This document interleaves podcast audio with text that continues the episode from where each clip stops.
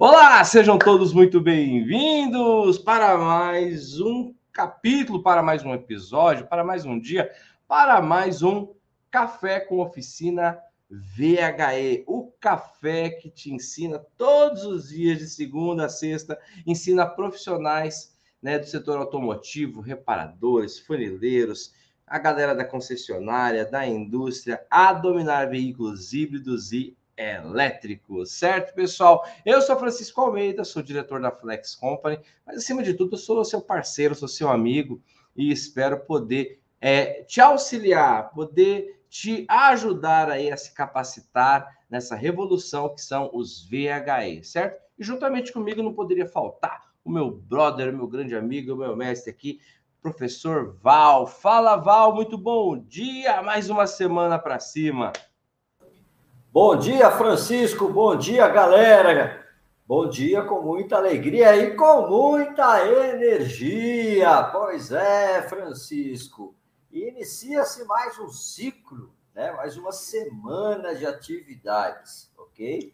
Sempre temos aí o domingo para poder descansar, refletir, né? Que é fundamental, ok? E olha, Francisco, já vou começar a semana falando assim, ó, o mundo da eletrificação traz notícias boas constantemente para o Brasil, ok? A Honda acaba de anunciar um novo modelo SUV 100% elétrico, né? Caraca. E cria aí grandes expectativas para esses modelos de automóveis. Então, é, tem que se preparar, tem que estar atento, porque a transição está muito rápida. Eu sou Val Arraes, especialista em veículos híbridos e elétricos, e estamos aqui para contribuir com seu crescimento profissional, ok? Muito bacana. Val, excelente. Eu também sou fã de Honda, né? O pessoal fica tirando só onda com a minha cara do Peugeot, do Peugeot e do Corsa mas a, a, a Honda eu tenho, tenho um carinho especial também. E essa SUV tem previsão, Val? Assim, algum sinal de vir para o Brasil os Hondas elétricos? Pois é, Francisco, eu, eu vou te, te confidenciar um sentimento pessoal. Né? bom, manda. É bom, eu gosto. É, é importante, é, é importante. Porra, vamos. Isso, isso, é um sentimento pessoal, não é declaração das montadoras, né? Mas eu, é. eu havia aí é, feito algumas projeções para o ano que vem, só que percebo que as montadoras estão aflitas para poder lançar esse ano ainda. Né? Caraca. Né? Então, muitas estão lançando esse ano, né? Algumas já trazendo para o Brasil, ok? E outras trarão é, o ano que vem, 2023, Sim. né? Tínhamos lá, obviamente, as projeções para 2030, que se anteciparam para 2028, caiu para 2025, e agora, Francisco, a turma está, ó, acelerando, né? Porque algumas é, marcas já estão se posicionando no mercado brasileiro e as outras não querem ficar para trás. Afinal de contas, o nosso mercado automotivo é uma fatia gigantesca no mundo dos automóveis, né? Mundialmente conhecido, e todo mundo aqui quer beliscar um pedacinho, é ou não é?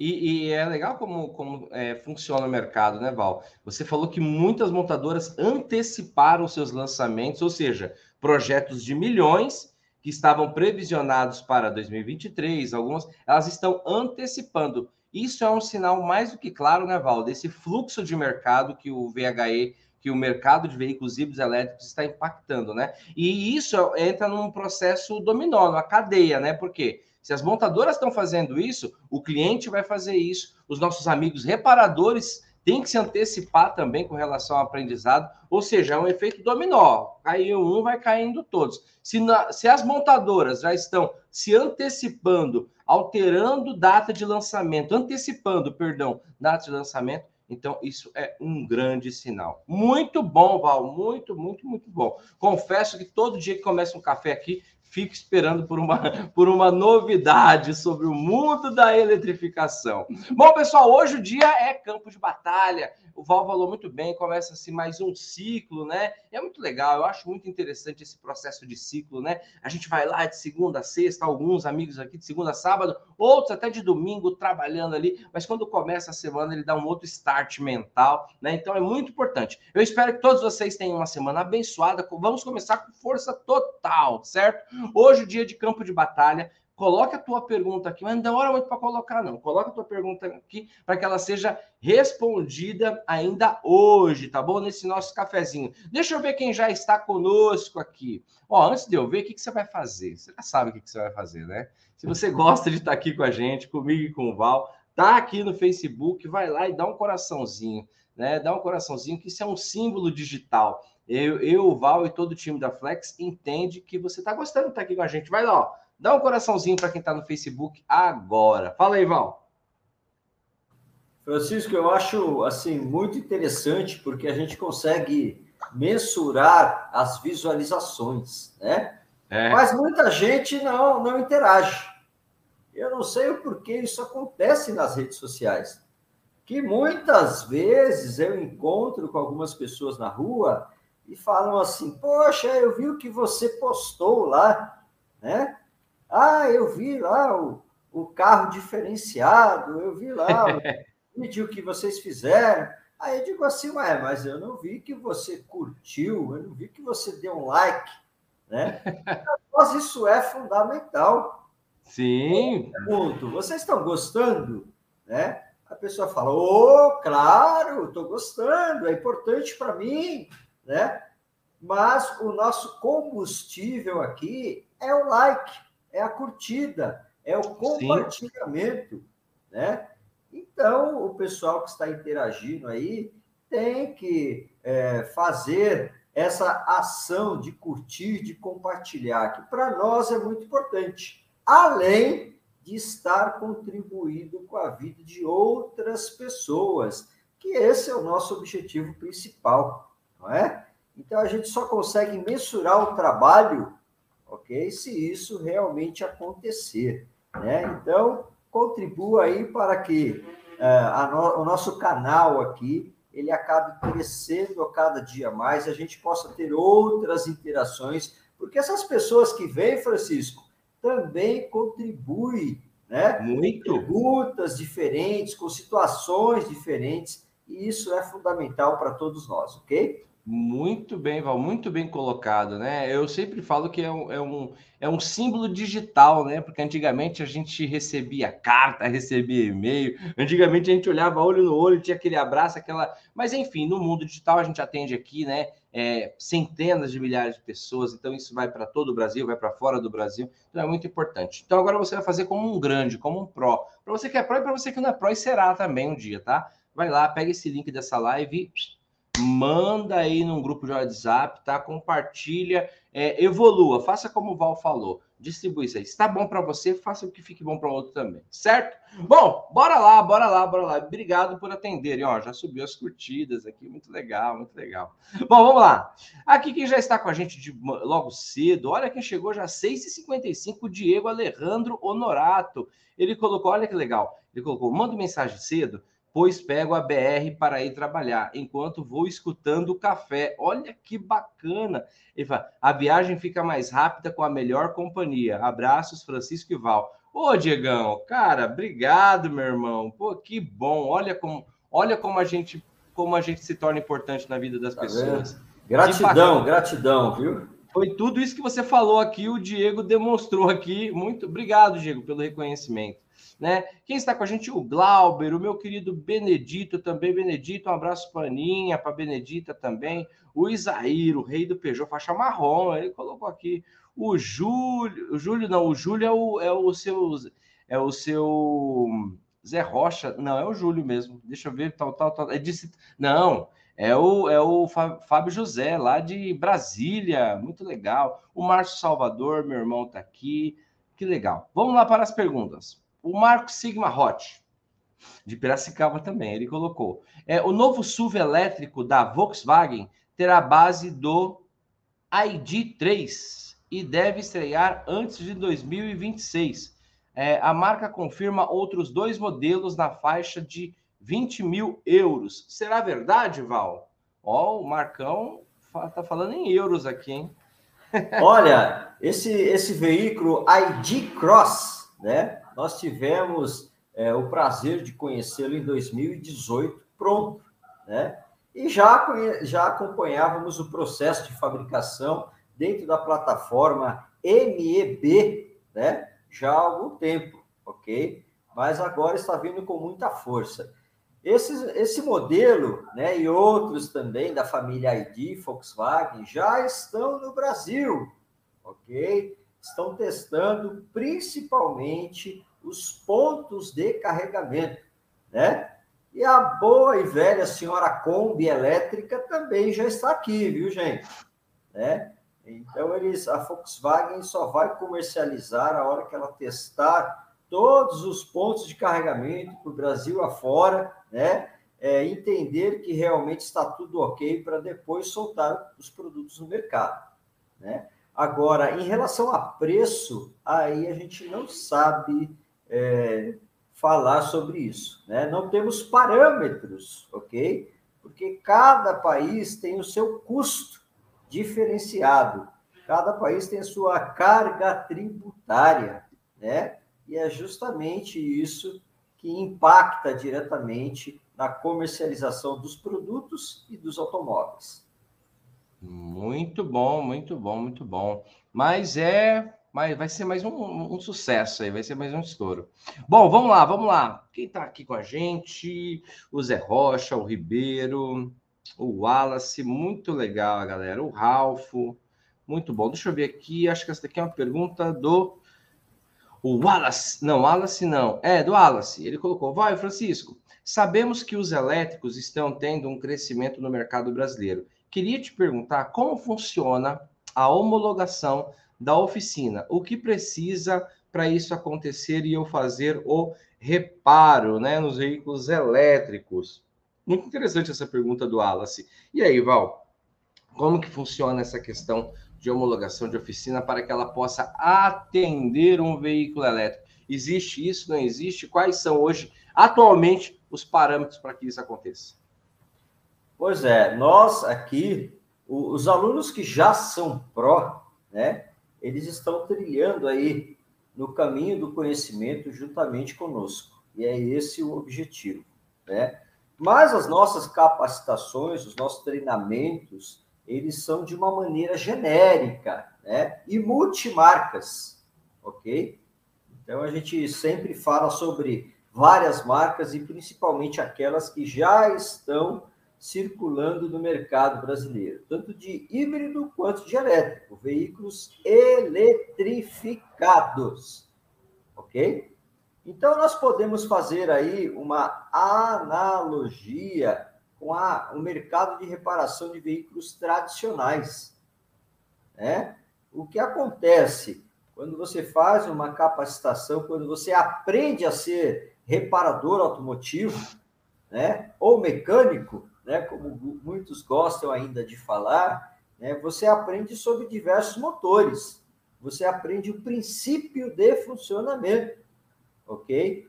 E aí, depois que você vai trabalhar no mercado, ou você entra numa concessionária, não é? Ou você monta uma oficina especializada em determinados modelos, né? Ou algumas pessoas determinadas marcas, né? Assim como o Vander Fioretti, que é especialista só em Mercedes-Benz, né? Conserta outros automóveis, mas o forte dele é Mercedes-Benz, né?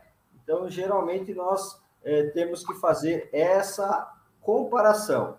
Pois bem, para você homologar né, no novo conceito que está vindo com os veículos eletrificados, né, o que, que vai acontecer? Você vai é, se submeter à avaliação das marcas, da montadora, qualquer marca que, que esteja aí no mercado brasileiro, né? Eles vão verificar o seu conhecimento tá? em veículos híbridos elétricos E posteriormente a isso, eles vão te dar é, um modelo de padronização de oficina para poder trabalhar com os produtos deles, né? Além, além de fornecer treinamento de poucas horas para você ficar especialista naquilo que eles têm disponível no mercado. O exemplo que eu sempre falo é a questão da aviação, né? Você tira lá a sua habilitação para pilotar um avião ou para pilotar um helicóptero, né? Chamado brevet, ok?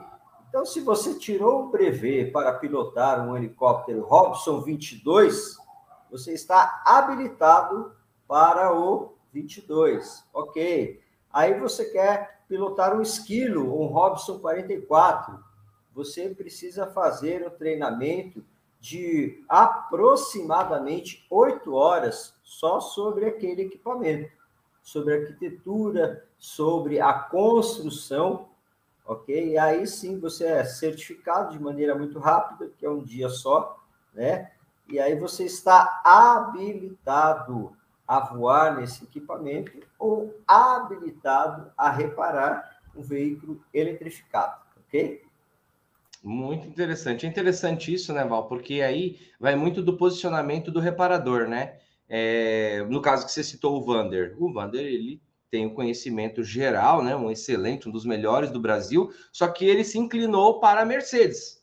Né? Então, isso também vai, é, eu acredito que é uma tendência, né? Nós temos alunos que têm. É, é, acho que é o Leandro, que a oficina dele é, atende a BID. Então, ele tem ali, ele atende a carros da BID. Não significa que ele mexe só com BID, mas ele tem essa. essa ontem, é, sábado, nós estávamos lá no Rodrigo. Na oficina do Rodrigo tinha um Ford Fusion, um Prius e um Tesla. Né? Então, é, é, interessante essa colocação do Val aqui, para vocês que estão assistindo a gente, por quê? Porque você tem essa opção. Além de ter esse conhecimento que o Val colocou, geral, dos conceitos, tudo, poder atender, você também tem essa possibilidade aí é, junto a, a, a, determinado modelo, determinada marca, né? Especificação de veículos aí. Enfim, muito bom, excelente pergunta, excelente resposta, gostei demais. Próxima pergunta aqui é do Misael. Misa, fala, o Misa é Pro. Vamos lá, ele colocou: Bom dia, professores. Quando uma ou mais células da bateria ficam desbalanceadas, é necessário trocar o mais rápido que puder? E pode afetar as outras células também? E aí, Val, acontece também um efeito, uma cadeia aqui de. de, de é, é, se uma célula estiver desbalanceada, ela pode ir desbalanceando as outras? Olha, isso não acontece por causa do BMS, que bloqueia hum, essa boa. célula né? E dependendo da configuração da montagem do PEC, né, ele pode bloquear o módulo. Ou seja, como é que nós é, explicamos que funcionam as baterias do veículo elétrico? Né? São dispostas no assoalho, né? um PEC grande, e nós temos subdivisões lá dentro. Nós temos módulos, ok? Então, quando essa célula entra em desbalanceamento, o que acontece? O BMS, geralmente, ele bloqueia aquele módulo, né? O que, que acontece com o carro? Ele reduz a autonomia. Se é um carro que estava projetado para 500 quilômetros, agora ele pode fazer é, 480 450, dependendo do, do veículo, né? E se outra célula em outro módulo der problema também, né? Vai bloquear o módulo. O que, que acontece com o carro? Reduz mais ainda a autonomia, né? E você pode usar o carro tranquilamente. Lógico, você vai ter sempre lá uma identificação no painel né, que o módulo foi desabilitado e você teve uma redução né, é, em questão de autonomia do carro. Mas, quanto a isso, pode utilizar o carro tranquilamente, sem problema nenhum, ok? Val, muito bom que você tirou uma dúvida, né? Uma dúvida minha aqui. porque ele reduz a autonomia, mas a performance do carro, o desempenho em questão de, de torque, de saída, de velocidade, isso não altera. Não altera, Francisco, não altera. Só, só o, o autonomia. autonomia. E ela, isso. E ela é mencionada isso no painel. Por que, que eu vejo isso como uma informação extremamente importante? Porque mais uma informação que gera autoridade para o cliente né? Porque o cliente, ah, meu carro está quebrado, meu carro, o que, que aconteceu, né? Então, o, o, o, reparador, o profissional automotivo, ele tem essa capacidade de informar. Não, o que aconteceu foi um desbalanço de célula, tudo. Vamos fazer ali um diagnóstico, né? Vamos fazer ali um laudo, tudo da bateria, para identificar. Tá, tá. Cara, muito bom, muito bom. Olha que autoridade que a gente pega quando a gente tem informação, né? Muito bacana. Bom, vamos para mais uma pergunta aqui. A pergunta é do Flávio, Flávio do Rio de Janeiro. Ele colocou aqui: é, a eletrônica embarcada, o que mudou ou acrescentou em relação às tecnologias do ciclo Otto? Pois é, mudou muita coisa, né? É, obviamente que a quantidade de módulos eletrônicos ok? A velocidade de comunicação, por causa dos processadores, os módulos de potência, onde nós temos lá os semicondutores, o IGBT ou Power Block, como muita gente aí conhece, né? E alguns a utilização de fibra ótica, onde você obtém aí é, uma grande velocidade na transmissão de dados. Você precisa ter um conjunto completo, né? Para poder aí ter um resultado de alta performance, ou seja, você precisa ter processadores, microprocessadores nesses módulos que tenham uma capacidade mais rápida de processar os dados. E você precisa também ter aí uma rede de comunicação que também seja compatível para transmitir os dados mais rápido, né? Além de que nós já temos muitos carros e já tem aí a internet das coisas, o IoT, né? São dispositivos que são conectados com o módulo central via Wi-Fi, né? E aí você não utiliza cabos. Então mudou muito, ok? Ival, uma coisa é, nem é mais tão impressionante para você, né? Mas é, o, alguns veículos com a tecnologia, por exemplo, como no caso do Tesla, né? Tem um chip, né, Val? Tem um chip para. Eu acredito que é para fazer a, um chip ou uma rede de telefonia mesmo, né? Que eu acredito que é para ter essa, essa função. Não sei se eu estou certo ou se eu estou errado. Que você falou via Wi-Fi, via sistema, né? Informação na nuvem, atualização do veículo. Isso faz parte né, dessa tecnologia embarcada, né, Val? Não sei se do ciclo Otto, porque eu não sou profissional disso. Mas, enfim, é, eu vi, né? Eu tive essa informação agora lá com o Rodrigo, né? tava lá e ele falou: eu tive que trocar o chip aqui. Desse eu falei: chip? É um chip de telefone mesmo. É muito louco, isso é isso, né, Val? Existe outros fora o Tesla, Val, que está. Eu acredito que isso está é, tá sendo comum já, ou não? Ô, Francisco, sem dúvida nenhuma, né? É, você deixa o carro altamente conectado, mas tem que instalar o chip de uma operadora de telefonia.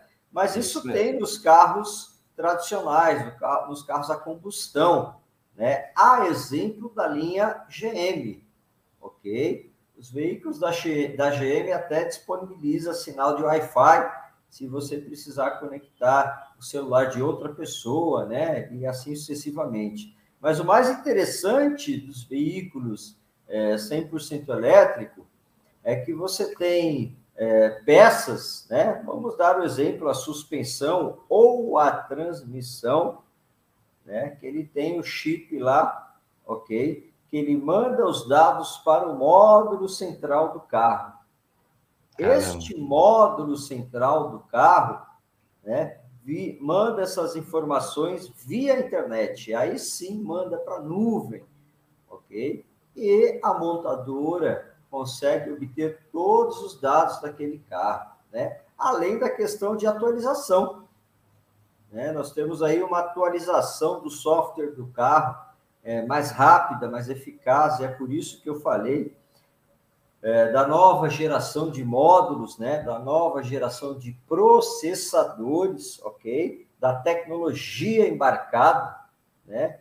justamente para propiciar velocidade. Né? E agora, com o 5G, as coisas vão melhorar bastante. Né? Nós precisamos de uma qualidade melhor do 5G, porque inauguraram o 5G aqui no Brasil, mas não trocaram a infraestrutura de emissão de sinal, ou seja, as torres.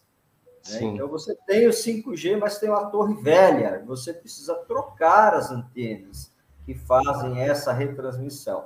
Então nós vamos ter uma eficácia melhor no funcionamento dos automóveis, né?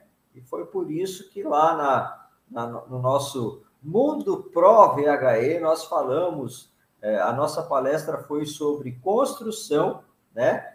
Mas falamos aí sobre metaverso, realidade aumentada, que já é artifícios das novas tecnologias a serem utilizadas na fabricação dos veículos, mas também na reparabilidade, tá bom? Muito bom, muito bom. Val, agora eu tenho uma pergunta que eu fiquei curioso, tá? Agora é de curioso, pergunta de curioso. É, nos veículos autônomos, eu estava em um evento, né? E existe um, quando você coloca ele no módulo autônomo, Tesla, né? É, se você segura e se você solta durante muito tempo, eles levam aí ele, ele dá um aviso para que você é, é, volte ali. Eu queria saber como que funciona esse sistema, porque teve um cara que falou assim: sabe o que, que você faz? Cara, papo de evento papo de evento. Você sabe aquelas xuxa do cabelo das mulheres, aquela, aquelas presilhas, aquelas braçadeirinhas de, que prende cabelo? Ele falou assim: aí você coloca uma de cada lado ali, então ele vai entender que você está com a mão no volante, né? Eu falei, meu Deus, brasileiro, cara. Eu, meu, eu não vou nem falar os nomes dos caras, mas são um pessoal muito gente boa, só que tudo doido. Eles falam assim, e aí a gente coloca que aí você pode ir numa boa, ele vai lá levando. Existe isso, Walter? Ou, é, ou foi tiração de sarro? Ele falou, colocou porque aí o volante sente de que existe um contato ali. Eu não sei qual a veracidade dessa pergunta, mas para que vocês entendam, o veículo está ali no modo autônomo. Só que durante um tempo ele pede para que você, tipo, desperta, volta aqui. Aí o cara colocou a presilha do cabelo da mulher. Val, como funciona essa tecnologia? Eu não quero saber da presilha. Isso aí é, é, é, não, é bom não recomendar. Mas é, essa tecnologia desse, dessa autonomia do Tesla ou de outros veículos, não sei quais são os outros que estão que têm essa tecnologia também, mas é, como que ela funciona? Por que desse procedimento? Pede para que você se reconecte ali para não ficar viajando ali. Como que funciona? Francisco, não são todos os carros, tá? A Tesla fez isso, né? Porque iniciou a produtividade de veículos elétricos e autônomos, né? E aí existe uma legislação nos Estados Unidos, ok, que você tem que estar no controle do carro. Então ela criou esse artifício justamente para isso, né? Temos aqui é, no Brasil implementos agrícolas autônomos, colheitadeira, caminhão, né, que também funciona de maneira autônoma. Né? Alguns o condutor precisa ir dentro observando a máquina só, ele não interage com a máquina, mas ele tem que estar lá dentro. Outros ele não precisa. Né? Lá em Minas Gerais, na mina de Brucutu, que legal. De caminhões que não tem ninguém dentro, trabalha 24 horas, ok? No modo autônomo. Então, isso é para atender legislação vigente, né? Porque juridicamente falando, nós sabemos que cada país tem as suas leis, né? E aí existe a preocupação em relação ao acidente, né? Se o carro falhou porque faltou sinal, né? Pane, sei lá, isso acontece. Aqui no Brasil nós temos é, várias lacunas de sinais de celular. Eu sempre cito como exemplo a nossa região de São Paulo aqui, eu estou em São Bernardo do Campo, mas eu vou muito para a cidade de Suzano e Mogi das Cruzes. Né? Então, nós sabemos que passando pela rodovia Índio-Tibiriçá, né? É, olha, Estrada Velha do Mar, Descobrimento do Brasil, né? passando por ali, o, o celular, sinal cai. O celular não funciona, o GPS para. Né? É isso mesmo. Essa aí, se você está com o carro autônomo e o carro fica sem sinal e pode acontecer um acidente. É por isso que você tem que estar antenado, ok? Mas nós temos aí inúmeras marcas que têm os seus veículos autônomos em operação sem nenhum condutor, tá? O cara vai de passageiro lá atrás e o veículo vai embora. Principalmente países que você já tem um sinal de cobertura 100% eficaz da internet e do satélite, é lógico. Né? Sim. Porque, é, na realidade, o, o, veículo autônomo ele tem sensores de alta precisão, né? E aí faz a comunicação diretamente com o satélite. E essa é uma cobertura que não pode falhar, ok? Muito bom, muito bom. Pessoal, chegamos aqui ao fim de mais um episódio do nosso Café com Oficina VHE. Foi muito bom iniciar a semana com vocês aqui. Foi muito bom tomar um café com vocês. Gratidão aqui por permitir com que eu, Val e todo o nosso time entre aí na tua oficina, na tua casa, ou como nosso amigo Diego colocou ali no translado, ele pega BR logo cedo, então ele vai acompanhando a gente, vai tomando um cafezinho com a gente na estrada. Muito legal, muito legal. Gratidão. Eu sinto isso uma responsabilidade muito grande de estar aqui com vocês, né, todas as manhãs e sou grato pela reciprocidade, sou grato pelo retorno e pelo feedback que vocês dão. É muito importante para a gente entender você aí do outro lado e cada vez melhorar, cada dia melhorar. É, Kaizen, existe um termo japonês que chama Kaizen, né, que se chama melhoria contínua, é um conceito, melhoria contínua, cada vez melhor, cada dia melhor. E é isso que a gente procura aqui com vocês, tá bom? Bom, pessoal, vamos nos despedir agora e para fechar com chave de ouro, vou pedir para que o Val dê o recado final para que a gente siga com as nossas atividades e que todos aqui tenham uma semana abençoada, que abençoe seus negócios, sua empresa, seu trabalho, sua família e a sua vida como um todo. Val, vamos embora? Vamos lá, Francisco. E como diz o dito popular, vamos em frente porque atrás vem gente, né? Mas o importante é sempre estar na ponta, ok? É sempre estar lá na frente do caminho da evolução. Um grande abraço a todos vocês e muito sucesso. Valeu, pessoal. Até amanhã às 8 horas aqui.